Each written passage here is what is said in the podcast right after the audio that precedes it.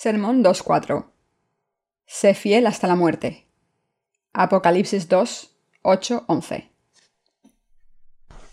Durante el periodo de la primera iglesia, muchos cristianos andaban por toda la tierra, buscando un lugar seguro al cual escapar de las manos perseguidoras de las autoridades romanas.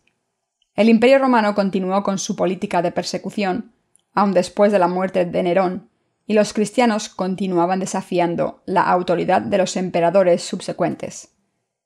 Los primeros santos aceptaron y reconocieron la autoridad mundana de los emperadores romanos, pero se negaron a reconocerla cuando se les pidió que renunciaran a su fe. Debido a que ellos se enfrentaron a la demanda de las autoridades romanas, los anales de la primera iglesia estaban llenos por la persecución y el martirio. Debemos preguntarnos si la palabra del Apocalipsis tiene cualquier relevancia particular para los creyentes de hoy. Después de todo, fue escrita hace casi dos mil años, no hoy, y a las siete iglesias de Asia, no a nosotros. ¿Cómo podría ser relevante para nosotros? Es relevante porque es la palabra de Dios que nos revela a nosotros los secretos de lo que acontecerá en el futuro debemos darnos cuenta de que estamos viviendo en la era del caballo negro, la tercera era de las eras de los cuatro caballos, descritas en Apocalipsis 6. Habiendo pasado las eras de los caballos blanco y rojo, ahora nos encontramos viviendo en la era del caballo negro, casi en su fin. El mundo entero encarará tremendas hambrunas espirituales y físicas. De hecho, probablemente es seguro decir que la era del hambre ya ha llegado. Cuando la presente era del caballo negro, la era del hambre pase, la era del caballo amarillo llegará. Los siete sellos de los que se habla en Apocalipsis 6 significan que Dios ha planeado en Cristo, cuando creó el universo, un total de siete eras. La primera era, la era del caballo blanco, es la era del Evangelio. La segunda era, la era del caballo rojo, es la era de Satanás, cuando el demonio trae gran confusión sobre el mundo, crea guerras y continúa oprimiendo a la Iglesia de Dios. Estas eras son seguidas por la era del caballo negro, la era en la cual el hambre espiritual y físico invaden el mundo. Esta es la era del caballo negro, hace rato que ha comenzado. Cuando ésta termine, comenzará la era del caballo amarillo, en la cual emergerá el anticristo así como las plagas de las siete trompetas, comenzarán, como se describe en Apocalipsis 8. Cuando la última de las siete trompetas sea tocada, los santos serán raptados, y esto será seguido por las plagas de los siete tazones. Para los santos raptados, en el aire tendrá lugar la cena de las bodas del Cordero, y cuando las plagas de los siete tazones terminen, el Señor regresará a la tierra con nosotros, y comenzará su reino del milenio. El reino del milenio será seguido por el cielo y la tierra nuevas, la cual descenderá sobre los santos que hayan vivido en el reino del milenio por la primera resurrección. Por lo tanto, los pasajes del libro del Apocalipsis, tales como Sé fiel hasta la muerte y yo te daré la corona de la vida, y el que venciere no sufrirá daño de la segunda muerte, son todos directamente relevantes para nosotros. En otras palabras, el libro del Apocalipsis es relevante a los cristianos que están viviendo en el mundo de hoy. Si el Apocalipsis no fuera relevante, toda esta palabra de Dios no tendría significado. El plan de las siete eras, que se encuentra revelado en el libro del Apocalipsis, se implementa y se completa en Cristo nuestro Señor. Cuando llegue la era del caballo amarillo, el anticristo hará su aparición. Necesitamos descubrir en la palabra de Dios el plan que nuestro Señor tiene para nosotros para este tiempo. Es absolutamente crítico que todos nosotros entendamos, por encima de todo, lo que Dios ha dispuesto para nosotros y cómo lo completará Él. ¿Qué plagas descenderán sobre el mundo? ¿Qué pasará con los creyentes? ¿Qué desastres acontecerán a los incrédulos? etcétera, etcétera. Debes aceptar y creer en la importancia y relevancia expresa de esta palabra profética para ti.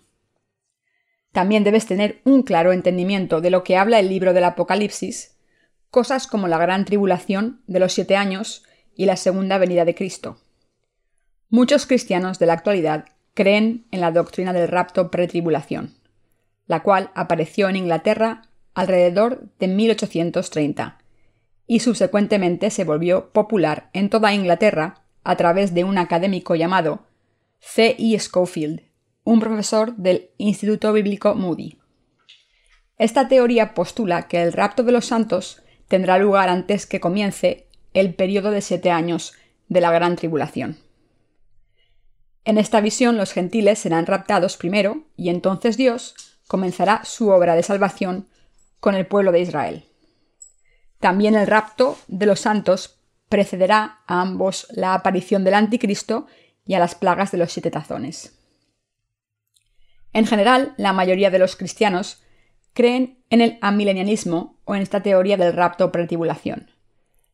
Pero estas son meramente hipótesis que fueron construidas de un conocimiento poco claro y un entendimiento deficiente de la Biblia. En lugar de responder las muchas preguntas que los creyentes tienen acerca del libro del Apocalipsis, estas hipótesis han hecho más daño que bien al levantar aún más dudas y preguntas acerca de la palabra del Apocalipsis. Si la teoría del rapto pretribulación fuera correcta, ¿qué importancia tendría para los creyentes gentiles? La gran tribulación y la serie de eventos que están profetizados en el Apocalipsis no tendrían importancia para nosotros, ya que seríamos raptados antes. Es por eso que mucha gente con frecuencia toma la palabra del Apocalipsis como un asunto de curiosidad en vez de un asunto de fe. Pero debemos darnos cuenta de que la palabra del Apocalipsis es relevante para nosotros, quienes vivimos en el mundo actual. Déjenme preguntarles esto. ¿Creen en la palabra de Dios o creen en la palabra de los académicos? Existen muchas teorías sobre el fin de los tiempos, desde el amilenianismo, el rapto postmilenio, el rapto post-tribulación, rapto pretribulación, el rapto a la mitad de la tribulación, etc. Estas teorías propuestas por los académicos son solo eso, no más que teorías, hipótesis, postulados y especulaciones. De entre todas estas teorías, ¿en cuál creen ustedes? Mucha gente dice creer en la teoría del rapto pretribulación, debido a que es lo que les ha sido enseñado por sus pastores. Pero déjenme decir clara y definitivamente, ustedes y yo pasaremos por las plagas de las siete trompetas y viviremos en medio de la gran tribulación. Debido a que estamos destinados a pasar a través de la gran tribulación, nuestra fe debe ser verdadera y lo suficientemente fuerte para vencer las pruebas y las tribulaciones que nos esperan. ¿Qué hubiera pasado si hubieran, creyendo la teoría del rapto pretribulación, pensado seré raptado antes de la gran tribulación? ¿Qué importancia tiene para mí? ¿Y no preparasen su fe para los últimos tiempos? Cuando llegue el periodo de los siete años de la gran tribulación, como dice la palabra de Dios que acontecerá, aquellos que no prepararon su fe para la tribulación serán llevados en grande confusión, sufrimiento y quizás aún la muerte. Esto es, su propia fe en Jesús será totalmente alterada. Muchos de ellos no serán capaces de vencer la tribulación y terminarán perdiendo su batalla de fe. Antes de la aparición de la teoría del rapto pretribulación, muchos cristianos realmente pensaban que pasarían a través del periodo de siete años de la gran tribulación y que serían raptados al final, cuando Cristo hiciera su segunda venida. Pensando que tendrían que pasar a través de cada año del periodo de los siete años, dispusieron su fe en anticipación, pero también en gran temor. El pasar a través de todas las plagas debe haber sido un prospecto lleno de terror para ellos, como de hecho lo sería para cualquier otra persona.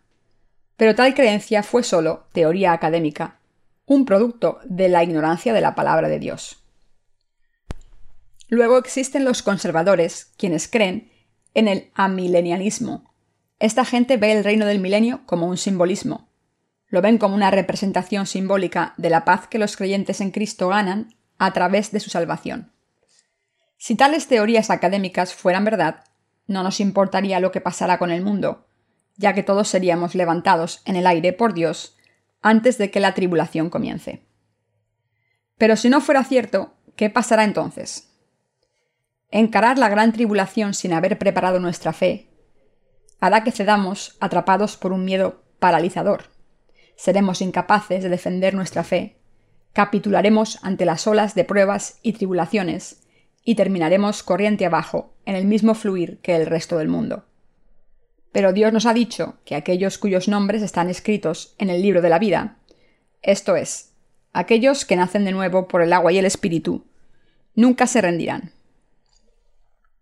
Dios nos dice en su palabra del Apocalipsis que aquellos que han nacido de nuevo vencerán las pruebas de la gran tribulación por fe, y que es a la mitad de la tribulación que Él los levantará en el aire. La teoría del rapto pretribulación parte de esta verdad bíblica, queriendo decir que esta afirmación es sólo un postulado hecho por el hombre. Esto es, en otras palabras, una mentira y no la verdad. Aún así, mucha gente en todo el mundo ha aceptado ahora esta teoría del rapto pretribulación. Aquellos que aceptan la enseñanza de Schofield del rapto pretribulación creen en lo siguiente. 1. El periodo de los siete años de la gran tribulación comenzará cuando surja el anticristo en el final de los tiempos. 2. El anticristo gobernará sobre el mundo durante un periodo de siete años de la gran tribulación. Durante la primera mitad del periodo de siete años, él gobernará como una persona benevolente y la otra mitad gobernará como un tirano satánico. 3. El templo en Jerusalén será reconstruido y se llevarán a cabo ofrendas sacrificiales de nuevo. 4. El anticristo hará un pacto de siete años con Israel. 5. Después de los primeros tres años y medio de la tribulación, el anticristo romperá este pacto con Israel. 6. Los siguientes tres años y medio serán tiempos de grandes tribulaciones y persecuciones para los israelitas. Durante este periodo, el Evangelio del Reino del Milenio será predicado en lugar del Evangelio de la Gracia. 7. De entre los israelitas, 100.444 sobrevivirán la gran tribulación. 8. La tribulación terminará con la batalla de Armagedón. Habiendo definido la gran tribulación en los términos anteriores, Schofield no mencionó lo que acontecería a los gentiles durante la tribulación. Schofield, en otras palabras, dijo que todos los gentiles que creen en Cristo serían raptados antes del comienzo de la tribulación y que sólo después de su rapto Dios comenzaría a obrar entre la gente de Israel. Su obra sería completada con la salvación de los 144.000 israelitas, y con ello él terminaría su obra de salvación. Entonces comenzaría el reino del milenio. La fuente de influencia sobre Schofield y sus afirmaciones del rapto pretribulación fue John Delson Darby, el fundador de un grupo conocido como los Hermanos de Plymouth, quien comenzó a esposarse a esta teoría después de una reunión con un líder pentecostés. Este líder en realidad era una niña de 15 años llamada Margaret MacDonald de Escocia, quien en 1830 afirmó haber tenido una visión de Dios en la cual ella vio a los cristianos siendo raptados justo antes de la gran tribulación. Fue después de haber visitado a esta niña que Derby comenzó a enseñar la teoría del rapto pretribulación. Las enseñanzas de Derby fueron entonces pasadas a Schofield, quien había pasado toda su vida trabajando extensamente en su ampliamente usada Biblia de referencia Schofield, en ese tiempo le martilleaba la cabeza la pregunta de si el rapto tendría lugar antes o después de la tribulación. Cuando Scofield escuchó la teoría de Darby del rapto pretribulación, él estaba completamente sumergido en ello y habiendo sido convencido totalmente de sus afirmaciones, abrazó esta nueva teoría, incluyéndola en su Biblia de referencia Scofield. Así es como Scofield llegó a creer y a pelear por la teoría del rapto pretribulación y así es como muchos cristianos de la actualidad también llegaron a seguirla. Antes de que la teoría del rapto pretribulación fuera expuesta por Darby y Schofield, la mayoría de los cristianos habían creído en el rapto post-tribulación.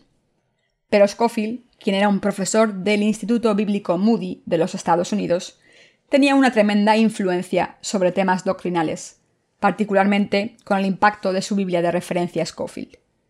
Se debió a Scofield y a su influencia el que la teoría del rapto pretribulación llegara a expandirse en las comunidades cristianas de todo el mundo. Desafortunadamente, como resultado, muchos cristianos de la actualidad están ahora dormidos en su fe. Están dormidos ya que equivocadamente piensan que el levantamiento del anticristo no tendrá nada que ver con ellos. No ven la necesidad de preparar su fe para la era de la gran tribulación, ya que ellos creen que serán raptados antes de que comience. Pero nuestro Señor nos ha dicho que estemos siempre despiertos, porque nadie sabe cuándo vendrá el novio. Tristemente, aquellos que no hacen caso de la palabra de Dios y en vez de eso dependen de las enseñanzas del rapto pretribulación, permanecen profundamente dormidos. Pero ahora es el tiempo de despertarse, ahora es el tiempo de quitar la creencia equivocada del rapto pretribulación y creer en la palabra de verdad. Ni la teoría del rapto pretribulación ni la teoría del rapto postribulación tienen bases bíblicas. Deben regresar a la verdadera palabra de Dios. La palabra del Apocalipsis 6.8 nos dice, Miré, y he aquí un caballo amarillo, y el que lo montaba tenía por nombre muerte, y el Hades le seguía. Y le fue dada potestad sobre la cuarta parte de la tierra, para matar con espada, con hambre, con mortandad y con las fieras de la tierra. Se dice que el nombre del que se sienta sobre el caballo pálido, el anticristo, era muerte, y que el Hades le seguía. Esto significa que el anticristo es un asesino que guía a sus víctimas al infierno. También se dice aquí que le será dado poder sobre un cuarto de la tierra para matar a espada, con hambre y por las bestias de la tierra.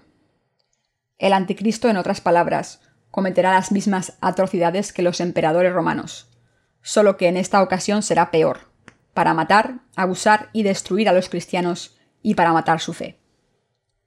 Deben darse cuenta de que la era del caballo pálido es la era del anticristo. El Señor nos dice, y por la mañana, hoy habrá tempestad, porque tiene arreboles el cielo nublado. Hipócritas, que sabéis distinguir el aspecto del cielo, mas las señales de los tiempos no podéis. Mateo 16.3. Si no sabemos discernir las señales de los tiempos, no sabemos qué clase de fe debemos tener y no podemos sembrar la semilla ni recoger los frutos. No podemos, en otras palabras, trabajar para el Señor. Hoy la era del caballo rojo ha pasado y estamos en la era del caballo negro. El mundo pronto será golpeado por grandes calamidades económicas y encarará la era de un hambre muy severa. El hambre y la desnutrición correrán por todo el mundo. Cuando todas estas cosas pasen, muchos se lamentarán en agonía. No sean uno de ellos. En lugar de eso, sean uno de los que su fe puede discernir las señales de los tiempos. La era actual es la era del caballo negro. Cuando la era del caballo negro pase, la era del caballo pálido llegará. El anticristo emerge en este periodo matará y perseguirá a los santos indiscriminadamente, marcando esta era como la era del martirio. Apocalipsis 13, 6, 8 dice, Y abrió su boca en blasfemias contra Dios para blasfemar de su nombre, de su tabernáculo y de los que moran en el cielo, y se le permitió hacer guerra contra los santos y vencerlos. También se le dio autoridad sobre toda tribu, pueblo, lengua y nación y la adoraron todos los moradores de la tierra, cuyos nombres no estaban escritos en el libro de la vida del Cordero, que fue inmolado desde el principio del mundo. Aquí él se refiere al anticristo. El pasaje nos dice que uno de los gobernadores del mundo le será dado el poder de Satanás para blasfemar a Dios y para perseguir a los santos. Este es el hijo del demonio, con el poder del dragón. Con su poder él peleará y vencerá a los santos pero el vencerlos solo significa que convertirá en mártires a los santos. Esto se refiere solo a la muerte física de los santos. El anticristo no puede quitarles la fe misma de los santos. Lo que Scofield argumentaba es que los santos no encararían nunca la gran tribulación. Pero si los siete años de la gran tribulación, no puede existir el reino del milenio para los santos. Los altos saldrán de la gran tribulación como mártires. Esta profecía de la Biblia ha sido toda planeada en Jesucristo desde el principio del mundo. Toda la historia del mundo terminará con las obras que Cristo completará. Deben ser capaces de discernir las siete eras que Dios ha preparado para nosotros. La primera era es la era de los caballos blancos, la era en la cual la palabra de Dios comienza a trabajar. La segunda era, la era del caballo rojo, es la era del demonio. La tercera era del caballo negro es la era de hambre física y espiritual. La cuarta era es la del caballo pálido, es la era del levantamiento del anticristo. Esta es la era de las siete trompetas, la era del martirio. Es no discernir esta era del caballo pálido lo que confunde mucho a la gente. Sin conocer esta era, no podemos vivir nuestra vida como cristianos nacidos de nuevo. Si permanecemos en ignorancia de lo que nos espera, ¿cómo podremos prepararnos para el futuro? Aun la gente que maneja negocios debe conocer las modalidades de los tiempos para tener éxito. ¿Cómo podemos, los creyentes en Cristo, estar listos para su regreso cuando no tenemos ni idea de lo que nos espera? Debemos tener un entendimiento claro de la gran tribulación para estar preparados para ella. Los santos vivirán a través de los primeros tres años y medio de la tribulación, pero solo la primera mitad, y entonces con su martirio serán resucitados y raptados. Cuando los santos son raptados, no significa que Cristo descenderá a la tierra, más bien que el Señor los levantará en el aire a las bodas del Cordero. Mientras tanto, esta tierra será conmovida por las plagas de los siete tazones. Aquellos que regresen a la tierra con Cristo después de las plagas son sólo aquellos cuyos pecados han sido perdonados, tan blancos como la nieve, creyendo en el Evangelio del agua y el Espíritu dado por el Señor. Es por eso que debemos preparar nuestra fe, entendiendo esta era, y su relevancia crítica y su importancia para nosotros. Nuestro Señor le dijo al ángel de la iglesia de Esmirna, Yo conozco tus obras y tu tribulación y tu pobreza, pero tú eres rico, y la blasfemia de los que se dicen ser judíos, y no lo son, sino sinagoga de Satanás. No temas en nada lo que vas a padecer. He aquí el diablo echará a algunos de vosotros en la cárcel, para que seáis probados, y tendréis tribulación por diez días. Sé fiel hasta la muerte, y yo te daré la corona de la vida. Podemos ver de este pasaje que la iglesia de Esmirna había sido perseguida severamente por los judíos. Pero el Señor dijo que estos judíos no eran realmente, sino eran sinagoga de Satanás. Esto no solo lo dijo él a la iglesia de Esmirna, sino a las siete iglesias de Asia. Existía una comunidad muy grande de judíos en Esmirna, la cual, a pesar de que los judíos adoraban al mismo Dios que los creyentes en Cristo, a pesar de eso perseguían a los santos de la iglesia de Esmirna, así como lo habían hecho los romanos. A los santos que encaraban esta persecución, Dios dijo, Sé fiel hasta la muerte y yo te daré la corona de la vida y el que venciere no sufrirá daño de la segunda muerte. Dios les dijo a los santos que debían vencer. De la misma manera, nosotros debemos combatir al anticristo hasta el final y derrotarlo en nuestra batalla de fe. Entonces, nuestro Señor nos dará la corona de la vida.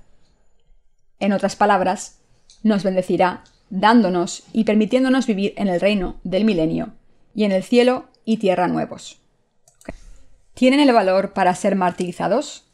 Ahora es el tiempo para que os se preparen en fe para el martirio, y para hacer eso deben tener la fe en la redención que permite totalmente estar de pie ante el Señor, la fe que puede abrazar el martirio sin dudar. Debemos preparar esta fe ahora. El Señor les ha dicho a todos que nadie puede entrar en el reino del cielo sin creer en el Evangelio del agua y el Espíritu. Él nos ha dicho que la fe en este Evangelio es la fe del martirio en los tiempos finales. Si el pecado existe en el corazón de la gente, ¿cómo pueden ser martirizados? Lejos de ser martirizados, son la clase de gente que guiará a otras a recibir la marca de la bestia. Nada, solo el Evangelio del agua y el Espíritu puede lavar nuestros pecados. Ni siquiera las oraciones de arrepentimiento que se ofrecen rutinaria y ritualísticamente, pueden lavar sus pecados. El tratar de lavar sus pecados con oraciones de arrepentimiento es una pérdida de tiempo y esfuerzo. Aquellos que tratan de hacer eso creen más en lo que los teólogos han dicho que en lo que la palabra de Dios les dice en realidad.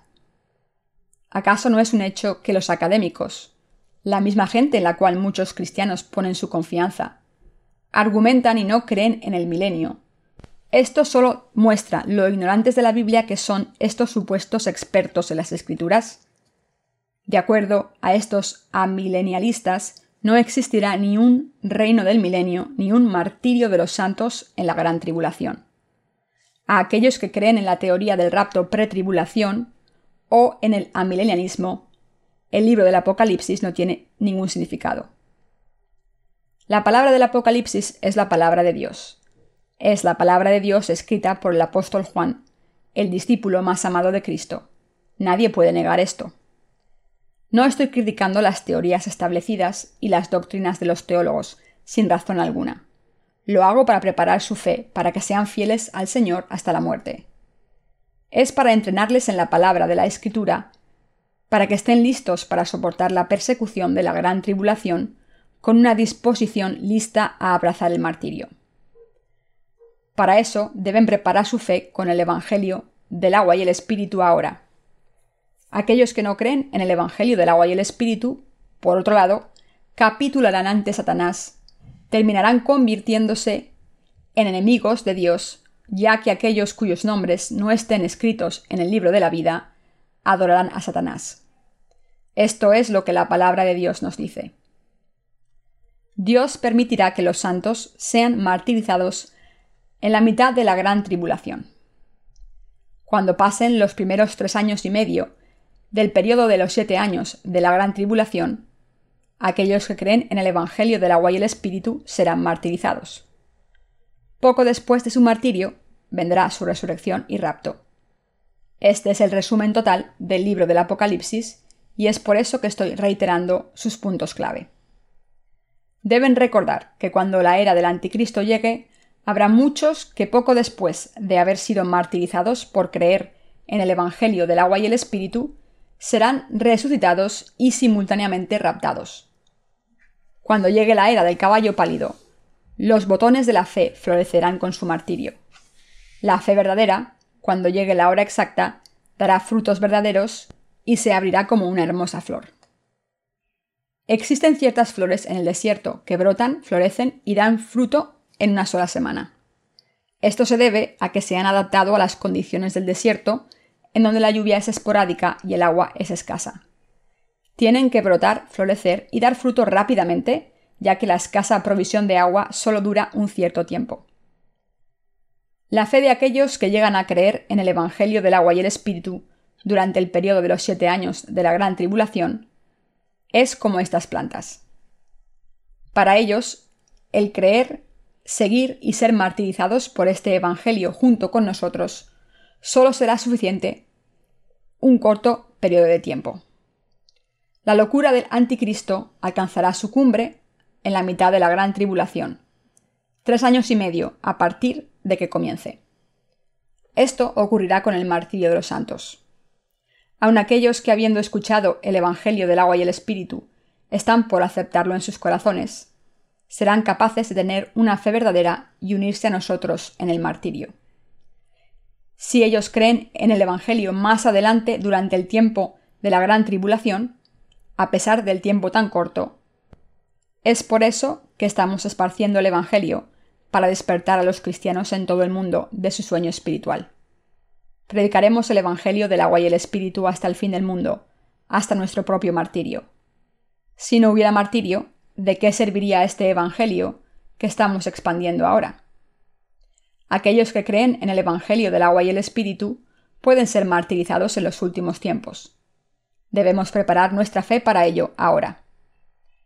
Si no preparamos nuestra fe para abrazar el martirio y defender el Evangelio del agua y el Espíritu, cuando está en paz ante Dios, lo lamentaremos más adelante. Cuando el tiempo final llegue, estaremos ocupados con nosotros mismos, diciendo, Señor, estoy muy ocupado en este momento, Solo espera un poco más. Me estoy arrepintiendo ahora. Si esta clase es la clase de fe de la cual nos sostenemos hasta el final, el Señor nos dirá, ¿por qué no saltas al lago de fuego tú mismo? Estás más que calificado para ello. Aquellos que tienen pecado ahora deben darse cuenta que terminarán así. Es por eso que el Señor dice, El que tiene oído, oiga lo que el Espíritu dice a las iglesias. El que venciere no sufrirá daño de la segunda muerte. Para el momento en que los santos sean martirizados, el ambiente natural del mundo habrá sido totalmente destruido. Los bosques habrán sido quemados, los mares, los ríos y los arroyos se habrán convertido en sangre. El sol, la luna y las estrellas habrán perdido su luz, envolviendo al mundo en oscuridad. Sus habitantes, gobernados por espíritus inmundos, harán que sus mentes se pierdan. Su conducta se volverá violentamente salvaje, y su única meta será la de unirse y matar a los hijos de Dios que puedan encontrar. Es por eso que deben entender y creer en la palabra del Apocalipsis. Las iglesias de hoy están obsesionadas solo con edificios más grandes, altos y más altas iglesias. Gastan millones de dólares para construir sus iglesias, pero en sus corazones solo se encuentra el pecado, y no la fe que puede abrazar el martirio por Jesús.